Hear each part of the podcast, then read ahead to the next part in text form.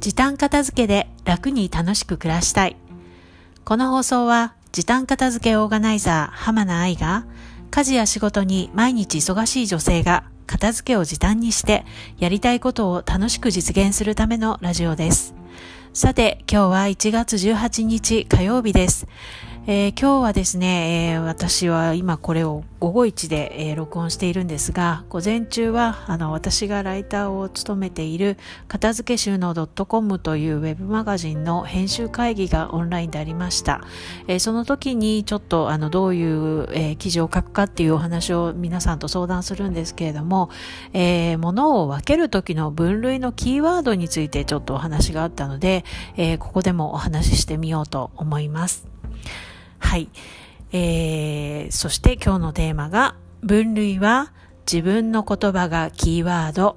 分類は自分の言葉がキーワード。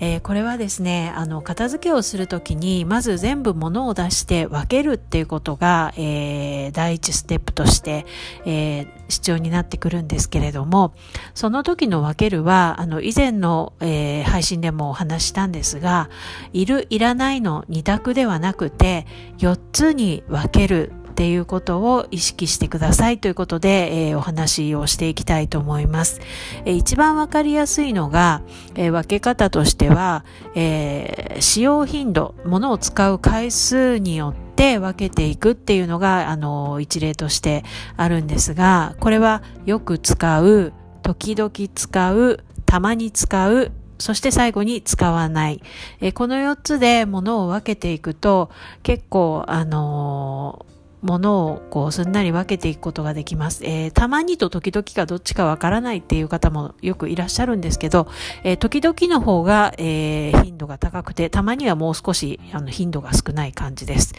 えっ、と、例えて言うと毎日使う、週1使う、月に1回使う、そして全然使わない、もしくは年に1回か2回しか使わない、みたいなイメージで、えまあ、あの、分けるものによっても、あのその使用頻度ってイメージするあの、頻度が違うと思うんですけども、えまずこれをあの軸に参考にしていただけたらと思います。ただ、あの、いつも使うものだけとは限らないんですよね。あの、持っているものって。なので、あの、ご自分の気持ちで分けるっていう方法もあります。例えば、えー、まあ、洋服なんかだとね、えー、よく、えー、お気に入りとか、あと宝物必要、そして特に好きじゃないみたいな感じの分け方で、えー、分けるのもいいですし、これあの自分のピンとくるキーワードで、言葉で分けると、あの、すごくしっくりきやすくて分けやすいので、あの自分が、うん、この洋服ずっと取ってあるんだけど、あの、なかなか着ないんだよなーっって思ったら、えー、それをどんな言葉で分けるかっていうのをちょっと想像してみていただくといいかなと思います。あとはね、あの、ときめく、ちょっと好き、えー、好きでも嫌いでもない必要な、例えば制服とか、あの、必要な道具みたいな感じで、あとは使わない、着ない、みたいな4つの分け方もありますし、まあ、あとは、あの、単純に、まあ、必要な道具、そして使わないけど大事な思い出、そしてただ好きだから取ってある、そして使わない、